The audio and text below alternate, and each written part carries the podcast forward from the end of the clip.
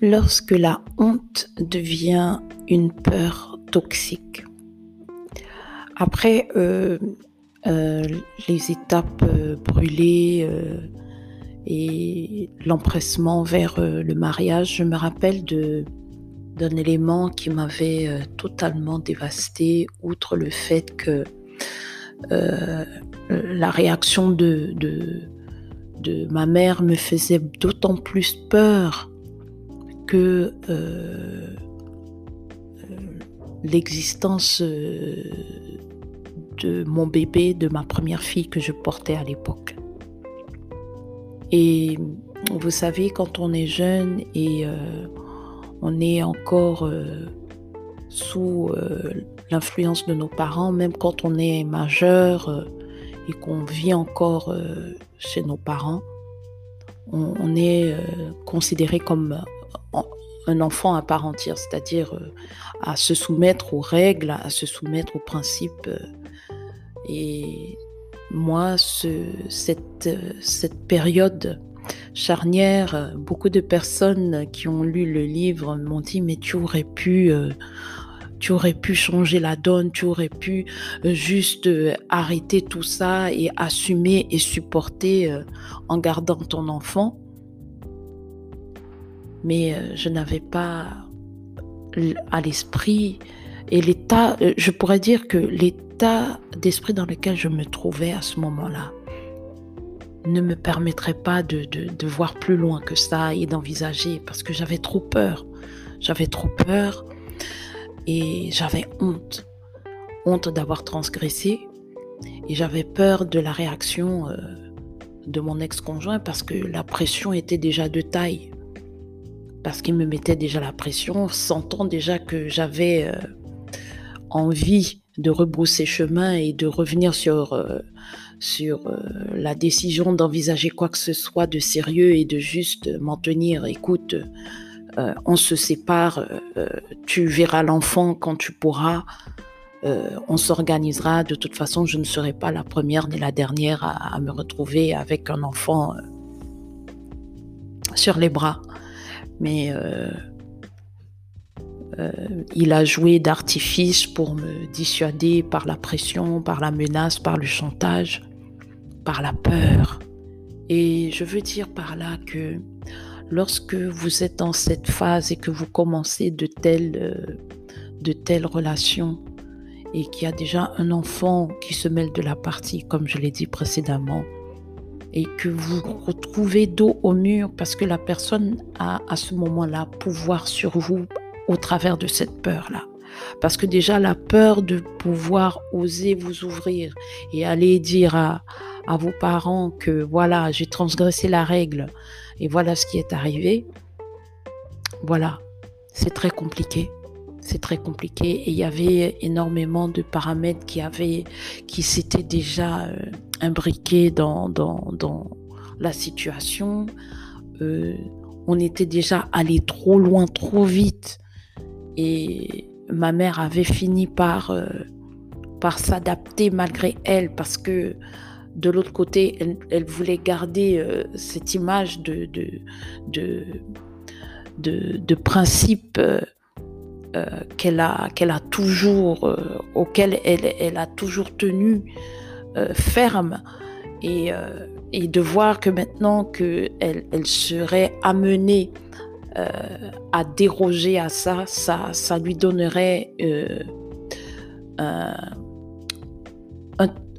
une figure de femme sans, sans aucune, sans, sans aucune parole que ce serait une femme qui, qui, qui, euh, qui, qui n'est pas attachée réellement à ses principes et qui, qui peut y déroger euh, en fonction des circonstances. Et c'était très compliqué de gérer tout ça parce que je me retrouvais au milieu d'une tempête et, et je ne parvenais plus à, à ce moment-là à, à penser de manière logique, à penser de manière euh, euh, juste. Ce qui me semblait juste à ce moment-là, c'était euh, de me préserver et déjà de, garder ce secret bien, bien au chaud jusqu'à la date fatidique du mariage, sachant que on en était encore pas si loin, mais l'attente et avec tout ce que, que ça, ça impliquait, et le regard, la famille, donc il y avait, il y avait une pression constante. Et ce qui me désaxait totalement, c'était cette nonchalance et, la limite, ce, ce, sourire de victoire de mon ex-conjoint et qui, qui, qui parce qu'il a transgressé, il est passé outre. Il a aussi transgressé parce que pour lui c'est normal. Mais moi, me voyant dans mes, dans mes états de, culpabilité, de peur, de stress constant, de ma mère, elle, elle va me haïr, euh, ça y est, ça va être la rupture. Et lui, euh, de son langage euh, propre à, ses, à, ses, à ses raisonnements en fonction de son vécu, il n'a pas compris que, que c'était euh, que, que j'avais de quoi m'inquiéter. C'est vrai que nous on nous catégorise nous les femmes souvent d'avoir cette nature très anxieuse parce que nous avons euh, ce constant besoin de sécurité et euh, qui peut nous amener parfois à nous compromettre juste pour avoir la paix et et je veux aussi mettre l'emphase sur pour ceux qui, qui, m'écoutent euh, et qui sont concernés par cette thématique-là, de faire des choix, euh, les émotions qui nous, qui nous submergent lorsque nous sommes face à un dilemme où nous devons euh, déroger à, certains principes, à certaines valeurs pour pouvoir faire un, choix qui va un temps soit peu nous sortir de là. Mais les conséquences vont demeurer, laissez-moi vous dire. Quel que soit ce qui va être envisagé, c'est-à-dire que euh, l'irréversible est déjà là et on ne peut pas revenir en arrière. Mais mm, il y a une chose que je veux dire à, à qui voudra l'entendre, à une personne qui tombera sur cet épisode en particulier, c'est que les choix que tu fais et que en ton âme et conscience, euh, quelles que soient les, circonstances autour, tu auras toujours ce courage de les assumer et d'en tirer le son. Parce que c'est de ça qu'il s'agit aussi. Parce que en tant que parents, nous aurons toujours euh, cet instinct de surprotection envers nos, enfants. C'est inévitable, c'est inné en nous, autant que nos enfants aussi seront euh, tentés de pouvoir euh, aller euh, de l'autre côté du mur de ces, de ces interdits, de, de ces dangers. Mais on peut bien vous les rabâcher, on peut bien vous les énumérer, vous les expliquer, mais tant que vous n'êtes pas exposé, vous ne saurez pas ce qui se passe de l'autre côté si vous ne franchissez pas ce mur.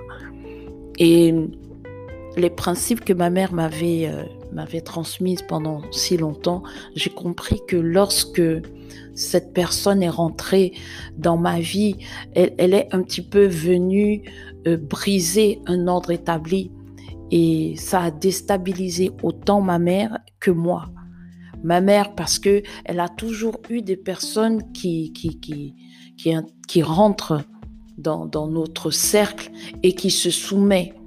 Mais cette personne est venue avec des principes contraires à ce qui a été établi tout en faisant mine d'adhérer, mais agissait contrairement à ce qui était déjà permis. Vous savez, lorsque vous êtes en train de mettre en place des, des, des projets, il y aura toujours un grain de sable dans l'engrenage. Lorsque vous faites un travail d'équipe, il y aura toujours euh, un élément perturbateur. Tout en faisant mine d'adhérer à ce que vous faites, par ses comportements, ses systèmes de valeurs et ses, convictions, vous ne pourrez rien changer. Ça sera à vous de savoir si pour vous euh, euh, le sacrifice en vaut la peine au point de, naviguer avec ces contradictions ou tout simplement de, vous mettre en retrait et de dire et d'être catégorique et de dire que je n'y adhère pas. Mais Laissez-moi vous dire que dans mon cas, dans cette situation, c'était loin d'être simple. Ce n'était ni noir ni blanc, c'était que j'étais dans une phase, dans une zone d'ombre, ne sachant pas trop non plus où aller euh, aboutir euh, euh, les événements. Parce que maintenant, il y avait un paramètre qui avait totalement changé tout. C'est que je suis tombée enceinte.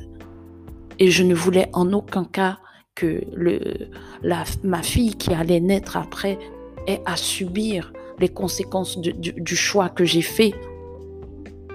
Et surtout, euh, intégrer en moi qu'elle a été, euh, euh, elle, est, elle est arrivée dans le contexte d'une transgression de ma part. C'est pas que j'ai été une victime, mais dans mon cas, j'ai été autant consentante que coupable. Et c'est ces cas de figure que je veux euh, mettre en évidence dans cet épisode pour dire aux personnes qui sont dans cette phase de déni, je ne vous juge pas.